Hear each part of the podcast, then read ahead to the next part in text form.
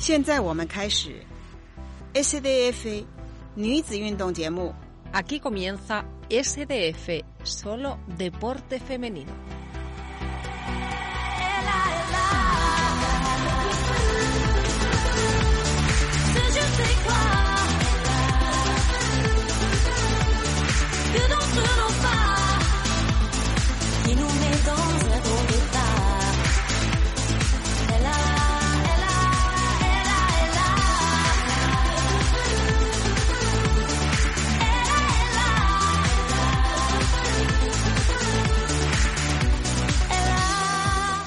Bienvenidos a una nueva semana de SDF, tu programa de actualidad deportiva solo de deporte femenino. Soy Álvaro López y junto a Adriana Saiz tendremos el placer de conduciros por todos los deportes, enfocándonos en el ámbito nacional, pero sin olvidarnos de los eventos más destacados a nivel internacional. Dicho esto, Adriana, ¿podrías detallarme un poco de qué vamos a hablar hoy? Buenas Álvaro, tenemos un programa bastante completo, la verdad. Nuestra selección española de fútbol está con una dinámica muy buena y nos está dejando muchos partidos bastante entretenidos. Sustituciones, renovaciones y algún premio en baloncesto y una casi clasificación por parte de nuestro equipo de tenis. Contamos con una entrevista bastante interesante, además que comenzamos y finalizamos temporadas en algunos deportes, pero por supuesto hay más de una victoria y muchas competiciones.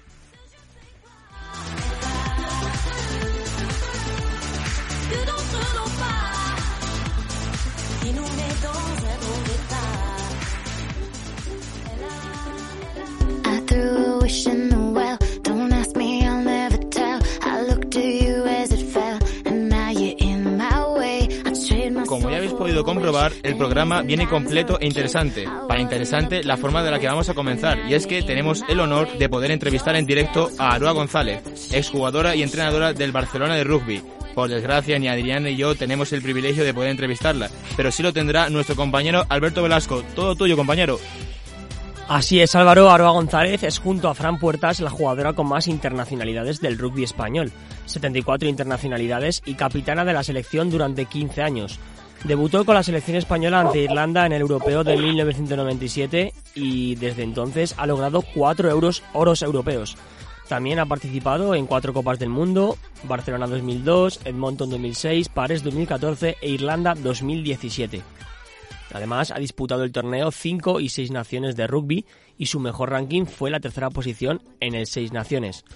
Actualmente es la entrenadora del Club de Veteranos del Fútbol Club Barcelona femenino que juega en la segunda categoría nacional. Y además, en motivo del centenario del rugby español que se celebra el próximo año 2023, tenemos el otro, al otro lado del teléfono a la exjugadora española, Aroa González. ¿Qué tal? Buenas tardes. Hola, buenas tardes. Buenas tardes, ¿Se Aroa, me ¿qué oye bien? Sí, sí, se te oye perfecto.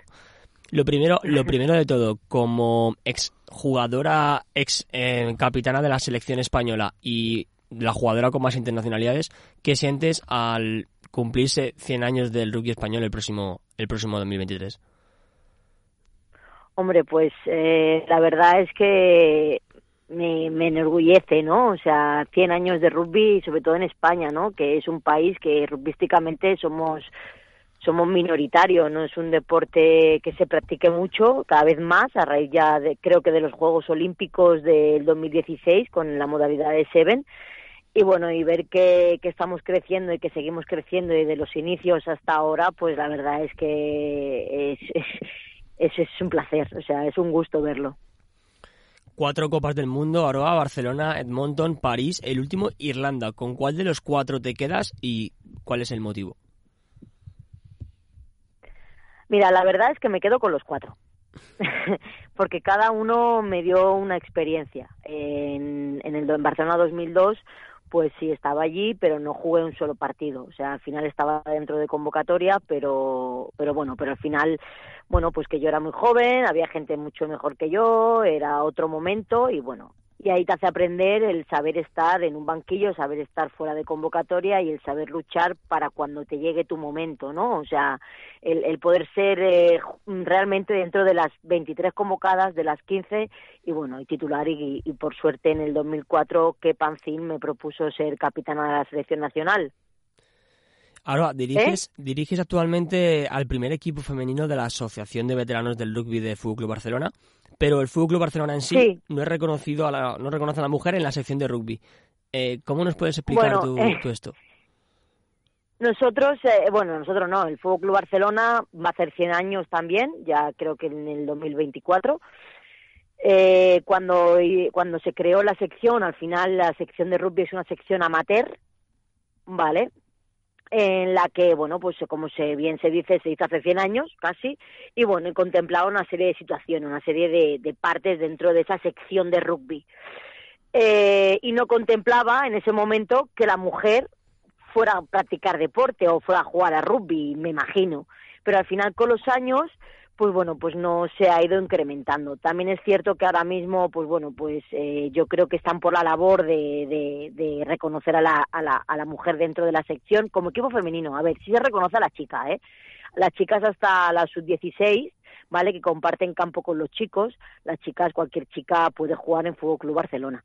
Lo que es a partir de aquí, cuando ya realmente la federación ya te dice de jugar en sub-18, eh, o sea, senior femenino, o, te tienes que ir a otro club.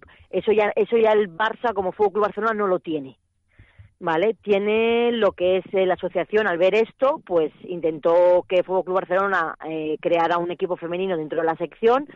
Fueron negativas lo que se encontraron, entonces la Asociación de Veteranos de Rugby de Fútbol Club Barcelona creó eh, para el equipo femenino, para la continuidad de esas niñas que llevaban desde que tenían seis años jugando a rugby en el Barça, que se encontraran que, que, que podían seguir jugando en su club, ¿vale? Entonces al final es eso, ¿no? Eh, es que no nos reconoce dentro de la sección, pero sí están por por la labor que esperemos que en breve pues reconozca al equipo femenino como un equipo más dentro de su sección de rugby. Vale, y por último y para terminar, eh, Aroa, eh, ¿tienes pensado volver a la selección española como entrenadora, como directora técnica? Yo te lo pregunto por, por saber. Eh, no sé. En su momento, cuando me retiré, José Antonio Barrio, o sea, Yunque, más conocido como Yunque, me propuso, pues bueno, el, formarme como entrenadora, porque hay que formarse, realmente jugadora es una cosa y entrenadora es otra. Eh, la verdad es que a mí me dio la vida porque bueno yo me había, yo había dedicado 24 años de mi vida al rugby eh, 20 internacional y era como de repente me retiraba sí mm, me tocaba no y me encontraba que no tenía nada o sea que toda mi vida pues eh, era como se, no que se echara la basura no pero sino como que se difuminaba o sea no había nada. Bueno, Junque pues me, me propuso el, el, querer formarme como entrenadora, el poder estar bueno, aprendiendo de ellos dentro de su staff y luego pues poder llevar a la Emerging.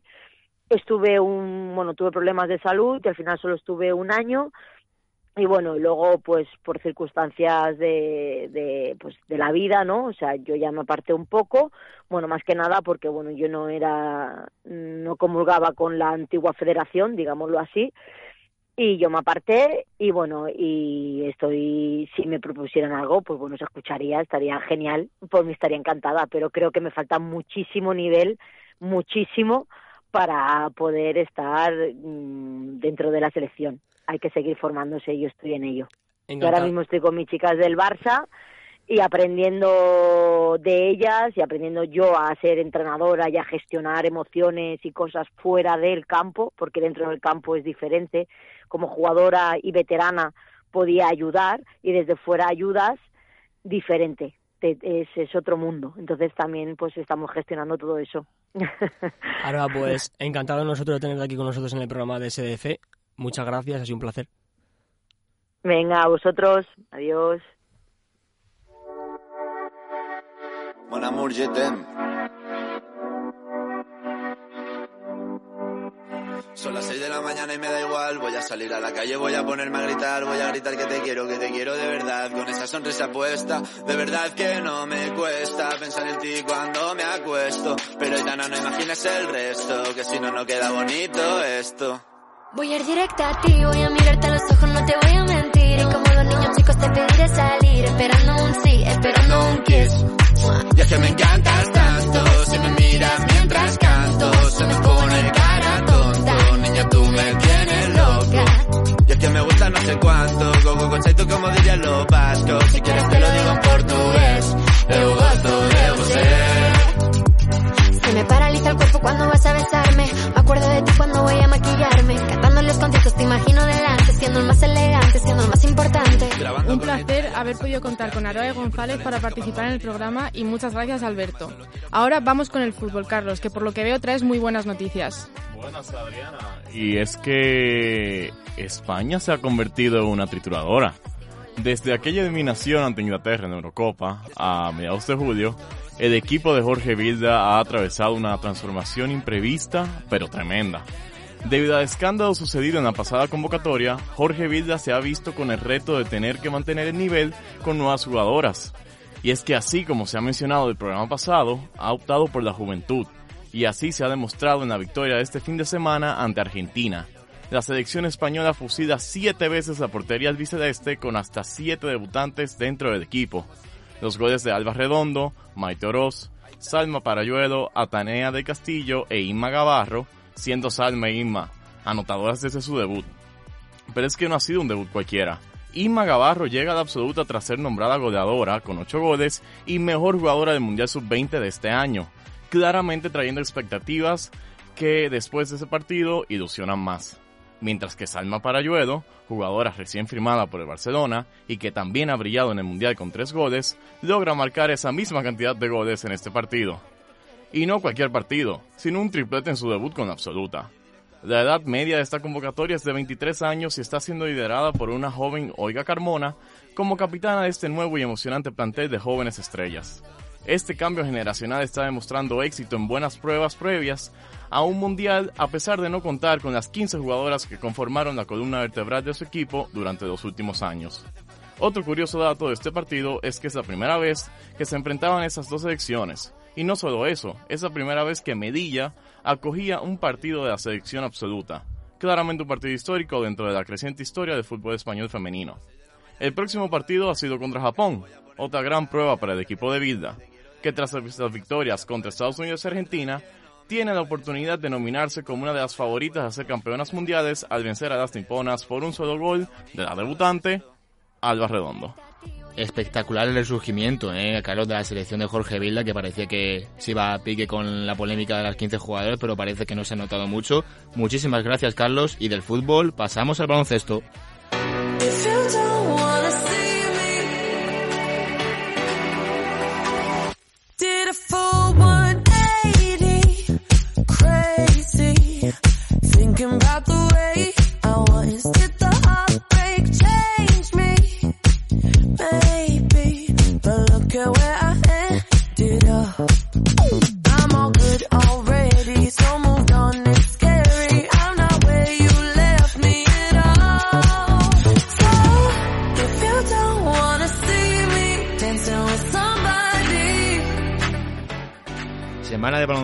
Marco de la Rocha, que ha sido muy intensa. Renovaciones, cambios en los banquillos, empate por el liderato. Cuéntame más, por favor, Marcos.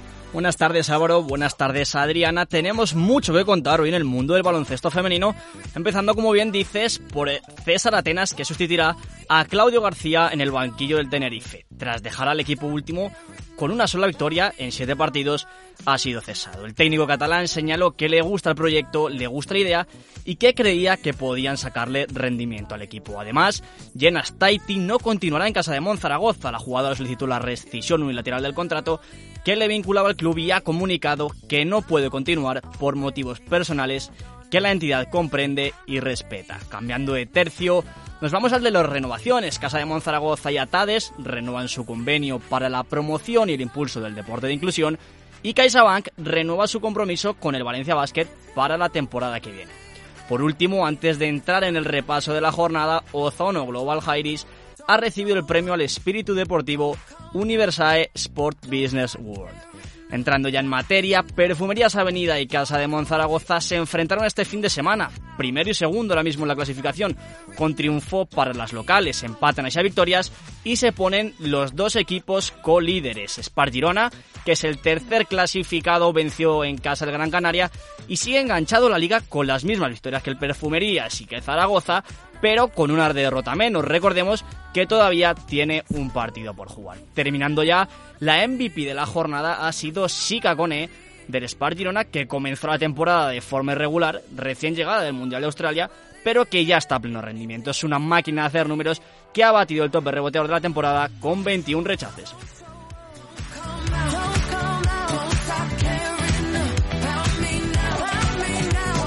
La verdad que ha habido bastante movimiento esta semana en el baloncesto. Muchas gracias, Marcos. Seguimos con el tenis. Cuéntanos, Natalia, ¿qué tal va España en la Billie Jean King Cup? Muy buenas, Adriana y Álvaro. En tenis esta semana gana Suiza el torneo de Billie Jean King Cup por primera vez en toda la historia. Un torneo que se disputó en Escocia y es conocido por ser la máxima competición de naciones. España parecía entrar bien al ver cómo avanzaban en la fase de grupos, aunque se quedan a un paso de las semifinales, siendo derrotadas por un Gran Bretaña Cinema Raducano. Ya veremos qué pasa el siguiente año, que España ya conoce a su rival por el sorteo que se llevó a cabo este pasado domingo en Glasgow. España se enfrentará a México en playoffs. Un México nunca antes visto, derrotando a Serbia con una paliza del 4 a 0. Por otro lado, Mayar Sherif, una tenista egipcia que gana ya su tercer título WTA 125 de la temporada, se lleva la victoria del Chile Colina Open tras derrotar a Caterina Weindel. Para finalizar ya fue hace tiempo, pero cabe recalcar que Caro García se pone la corona y gana en el WTA Finals, superando a Zabalenka en la final, siendo así superior a las ocho mejores tenistas del año. Desde nuestro programa te mandamos una fuerte felicitación. Muchas gracias Natalia Ortega y como tú bien has dicho desde Europea Media le mandamos muchísimas felicidades a Caro por su victoria en la WTA Finals, le tenemos que dejar dis- disfrutar de su triunfo y continuamos el programa con balonmano. Falling in love with me, possibilities, and it's like.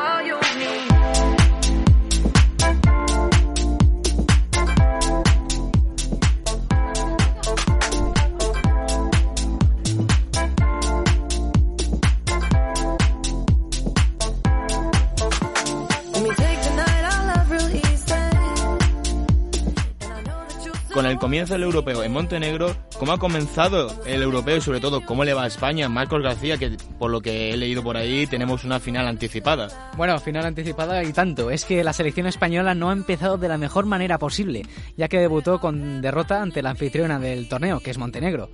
Posteriormente ganó su partido contra la selección alemana, por ahora el único partido que ha ganado. Después perdió de nuevo, esta vez contra Rumanía. Y en su último partido empató a 29 contra Holanda en un partido muy reñido. Este 16 de noviembre se enfrenta contra Francia, líder del grupo y selección que todavía no ha perdido ni un solo partido de este torneo. Con estos resultados, España está tercera de grupo, lo que le da el pase para los playoffs. Como punto positivo, España eh, es la segunda selección más goleadora del grupo, con 102 goles, pero también es la segunda más goleadora, más goleada del grupo, ya que le han metido 108 goles. Por ahora la selección no va mal encaminada, pero el partido contra Francia será vital si las españolas quieren continuar jugando en el europeo. Esperemos poder ver, ver esa final en el europeo, Marcos. Y como tú has dicho, España no va nada mal encaminada. Muchas gracias.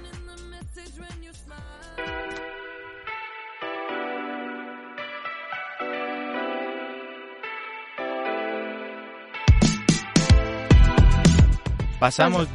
Pasamos a voleibol, que vamos a ver que no para de sumar puntos. Charlotte, cuéntanos. Efectivamente, Adri, es la cuarta victoria consecutiva del voleibol leganés ante el CV Oviedo en la sexta jornada de la Superliga Femenina 2. El equipo de Hilde García remontó el primer set para llevarse la victoria y seguir peleando por la Copa Princesa. El encuentro comenzó con sorpresa por parte del equipo obetense, ganando el primer set con una gran Iria Causin con 25 a 18 puntos. A pesar del desliz, las pepineras supieron rearmarse y conseguir ganar los tres siguientes sets, demostrando su calidad ofensiva y defensiva, con 25 a 19 puntos por el primero, 25 a 16 por el segundo y el tercero. El Leganés remontó con una gran actuación de su dupla ofensiva comandada por Nazaret Florean y la capitana Inés Villa. Una vez más se convierte en la máxima anotadora del partido con 21 puntos. Suma y sigue las chicas de Hilde García en su camino por la Copa Princesa. El sábado 19 de noviembre a las 8 de la noche disputarán la séptima jornada a domicilio del VB Almendralejo Extremadura. Está claro que el Leganés está en un momento de forma espectacular. Veremos, Charlo, hasta cuándo le dura esta racha. Muchísimas gracias.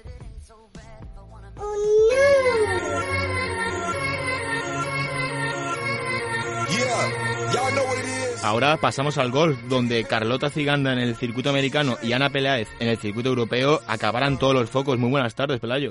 Buenas tardes chicos, pues sí, la temporada de golf se acaba ya, está llegando a su fin y este fin de semana hemos tenido el último torneo antes de la gran final, tanto en el circuito europeo como en el circuito americano.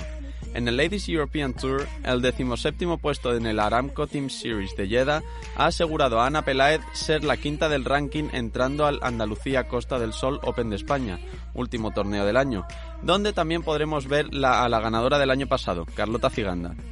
Ciganda ha decidido prepararse para la cita jugando el Pelicans Women Championship en Estados Unidos. La española llegó a liderar el torneo en el segundo día, pero un último día no demasiado fuerte le ha hecho que se tenga que conformar con el decimotercer lugar. Ahora están todos los ojos puestos en el Open de España, que cerrará una bonita temporada el próximo 27 de noviembre. Buena temporada hemos tenido, Álvaro. Mala suerte para Ciganda, pero vamos a ver qué tal en el Open de España.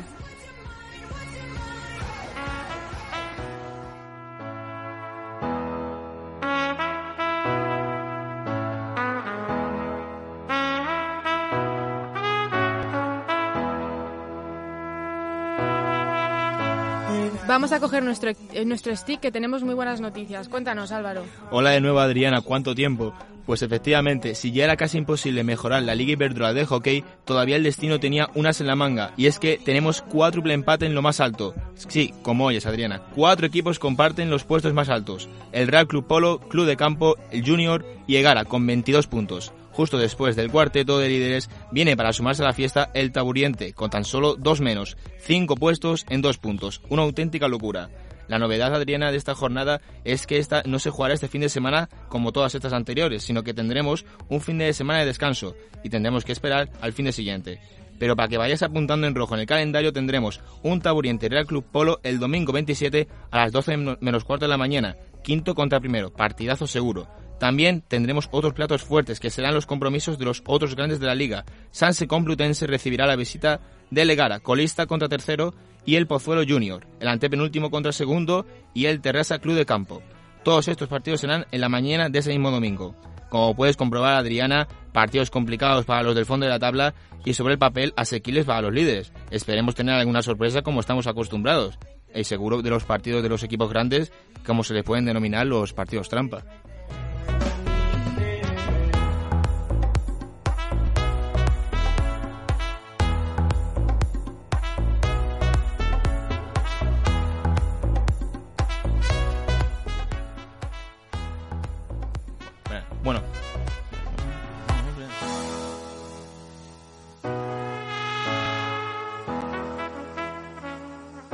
Después de comentar la pedazo de temporada que estamos teniendo en hockey Adriana, toca irse al último deporte de pelota, que nos toca por repasar, el deporte con la pelota más pequeña de todas, el tenis de mesa, donde en Granada se ha estado celebrando estos días el WPTZ, en la que podemos destacar la desgracia que no hemos tenido mucha suerte, ¿no? Puede ser. Abdullah Raki, buenas tardes. Buenas tardes Álvaro, efectivamente no ha sido el mejor fin de semana en lo que ha pasado en el World Paralympic Table Tennis Championship en Granada, torneo que finalizó el pasado 12 de noviembre.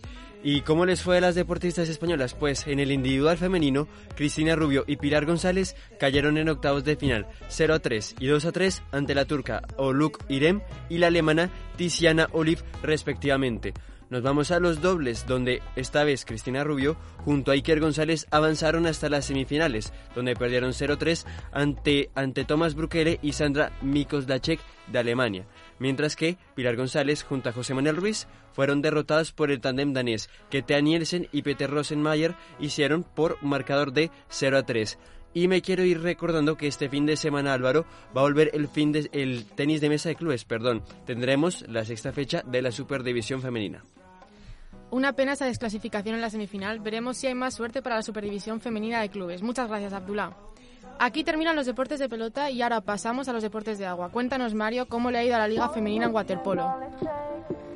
Pues Adriana, este sábado se ha completado, perdón, la quinta jornada de la División de Honor Femenina, en la que el club Mediterráneo se mantiene como líder con un pleno de 10 puntos en 5 partidos. Los resultados de los seis encuentros en esta liga femenina han sido el club de Tenerife Echeide venciendo 6-5 al club de Boadilla, al igual que el club de Cataluña ganó al de Sant Feliu 13-11. El Mediterráneo arrasó con un 16-7 a la Barceloneta y el Terrassa fue derrotado 11-13 por el club de Mataró, al igual que el club de San Andreu, que también perdió 8-12 contra el Sabadell. Por último, el club Rubí venció 14-5 a la Escuela de Waterpolo de Zaragoza. Muchas gracias, Mario. Estaremos atentos a la sexta jornada y sobre todo al Club Mediterráneo, que como tú ya has dicho, está una racha, tiene una racha de imbatibilidad increíble. Ahora viene el surf, Adriana, que te tengo aquí cerquita. ¿Qué nos traes hoy sobre la tabla? Tenemos muy buenas noticias hoy, Álvaro. España ha revalidado la medalla de plata en los ISA World Sup y Paddleboard Championship disputado en Puerto Rico durante las últimas dos semanas. Este equipo se ha vuelto a casa con un total de nueve medallas. Las protagonistas de este campeonato han sido Duna Gordillo, con una de oro, y Esperanza Barreras, dos de plata. En la modalidad Race de larga distancia, Judith Bergués se ha venido a casa con una de oro y otra de plata. Y en la categoría Pron Race y Sub Pron Technical Race. Sin duda ha sido un gran trabajo por parte de todo el equipo. I just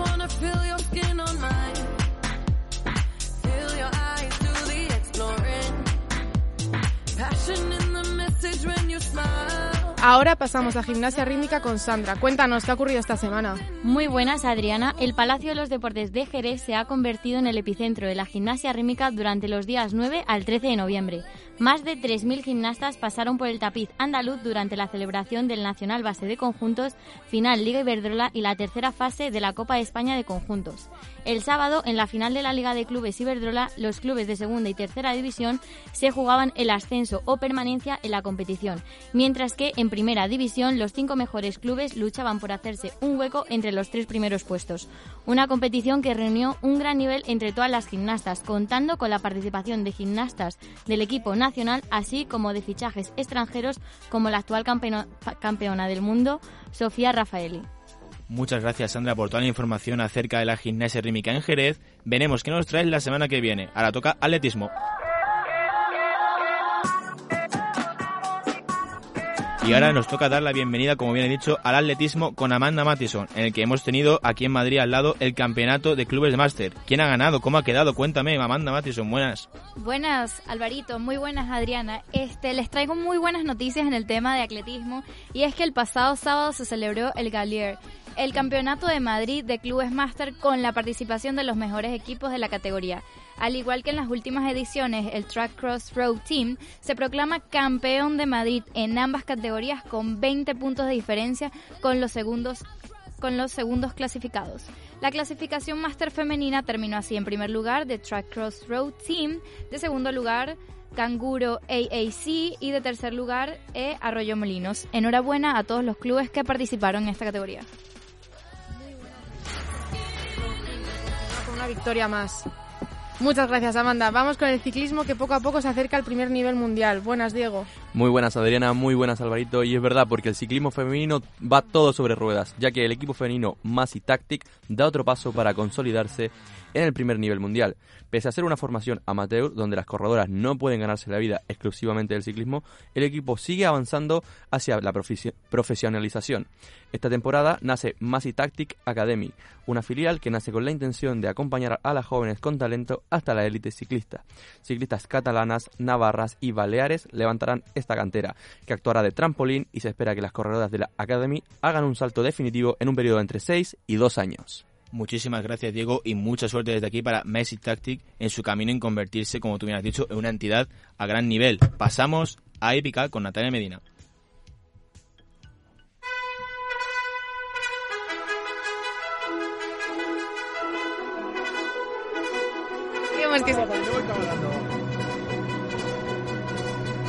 Nos toca ponernos de jinetes porque viene equitación con Natalia Medina, donde tenemos cita este fin de semana en Sevilla. ¿Qué ocurre en la capital andaluza? Muy buenas tardes, Natalia. Pues muy buenas tardes. En la capital andaluza, como tú bien dices, se está produciendo la edición número 32 del SICAP, Salón Internacional del Caballo, que comenzó ayer y terminará el próximo domingo 20 de noviembre, como siempre en Sevilla. Este evento es la muestra más importante del mundo de caballos de pura raza española. Os cuento un poco de qué fue la jornada de ayer. Se hicieron unas primeras pruebas, eh, se empezó con el Campeonato del Mundo de Morfología del pura raza española y a continuación se sucedieron una serie de homenajes. Ahora mismo eh, está teniendo lugar, de hecho, el Campeonato del Mundo de Morfología sección 8.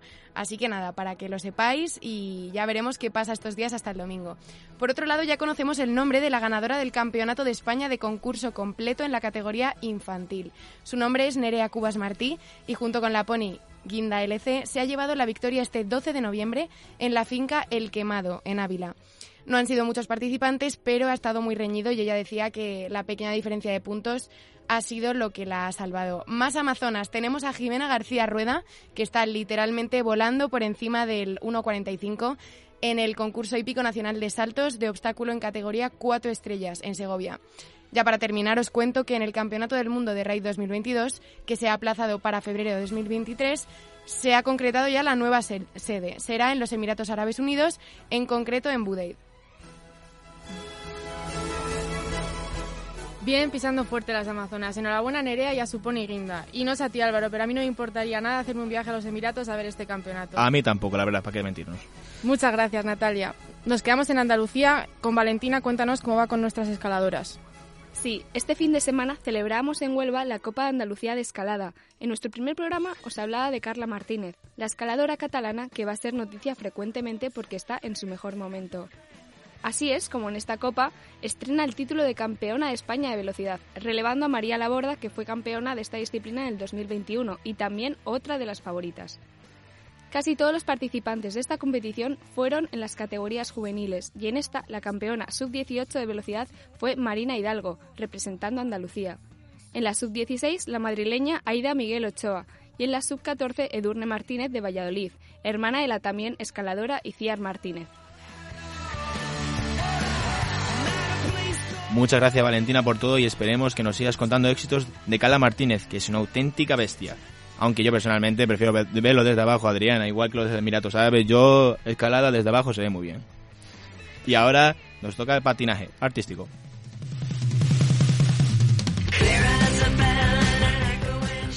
De las alturas pasamos al frío total, vuelco total con patinaje artístico con el Campeonato de Aragón, la cual supone la segunda cita de la Liga Nacional. Julia Martínez, muy buenas tardes. Buenas tardes Álvaro. En Jaca se suben a los patines con el Campeonato de Aragón de Patinaje Artístico sobre hielo este pasado fin de semana. La competición contó con la participación de 90 patinadores de 17 clubs de 7 federaciones territoriales diferentes. La cita fue la segunda prueba puntuable de la Liga Nacional de Patinaje dentro de un circuito de 8 paradas que finalizará en Madrid en mayo del año que viene. Estuvo organizada por la Federación Aragonesa de Deportes de Invierno y contó con la colaboración del Ayuntamiento de Jaca. Ángela, de 22 años, nacida en Jaca, fue la ganadora. La patinadora tiene éxitos internacionales, siendo la primera patinadora que no pertenece a la Federación Madrileña que participa en una competición nacional de la moda- modalidad solo danza. Está claro que son muy buenas noticias para Ángela. Esperemos verla en la final de la liga. Muchas gracias, Julia. Ahora nos, da- ahora nos vamos a la alterofilia con buenos puestos para Irene Blanco. Cuéntanos, Marcos. Muy buenas, Adri. Esta pasada semana finalizó, finalizó el Europeo Junior Sub-23, donde los últimos en competir fueron Irene Blanco y Sergio Fernández. Por el lado femenino, la atleta gallega en la categoría de 76 kilos estuvo muy cerca de subirse al podium, consiguiendo una más que notoria cuarta posición en total olímpico, sumando 206 kilogramos. En la modalidad de arrancada fue quinta con 94 kilos y en la modalidad de dos tiempos otro quinto puesto con 112 kilos. Esto nos decía la atleta sobre sus sensaciones. Pues la verdad es que hice una preparación muy buena, pero iba estrenando categoría de peso corporal y con estrenando me refiero a que era la primera participación que hacía en un campeonato internacional en la categoría de menos de 76 kilos. Normalmente compito o en la de 81 o en la de 87 y se notó porque era un nivel era un nivel muy alto, era una categoría muy concurrida donde había muchas chicas y casi todas muy fuertes, pero aún así un cuarto puesto no está nada mal porque dentro de lo que cabe el nivel era muy alto y bueno, está bien. Además, recordar que este sábado, día 19, arranca el Campeonato de España Sub-15, así que a ver con qué resultados venimos la próxima semana.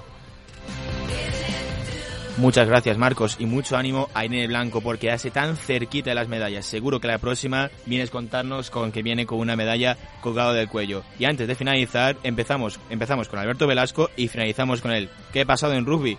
Pues retomamos esta sección de rugby y es que Nueva Zelanda reeditó su título de campeona del mundo de rugby femenino. Tras vencer en 2017 a Inglaterra en Belfast, esta vez han derrotado a las Red Roses inglesas en el Eden Park de Auckland por 34-31 para sumar su sexto mundial. La selección inglesa jugó más de una hora con una jugadora menos y eso se notó sobre el verde que pese a colocarse por delante en el minuto 55 por 29-31, una reacción de las neozelandesas con un ensayo en el minuto 73 se colocaban tres arriba logrando finalmente su sexto mundial, el primero como anfitriona.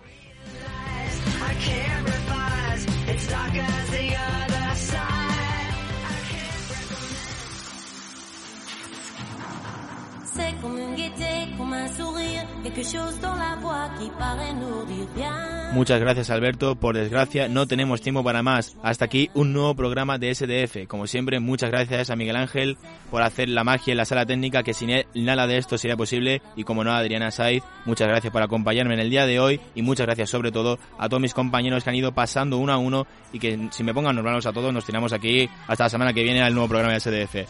Nos vemos, muchas gracias por seguirnos y escucharnos, pero antes de finalizar y despedirnos, quiero recordar que pueden disfrutar de este programa, de las otras semanas de SDF y de mucho más contenido en Europea Media. Y también tenemos, como ya sabéis muchos, viene el Mundial de Qatar y que empieza en tan solo cuatro días y en Europea Media estaremos cubriendo los partidos de España y de otras muchas selecciones, empezando con el España-Costa Rica. Un saludo y nos vemos la semana que viene. Chao, chao.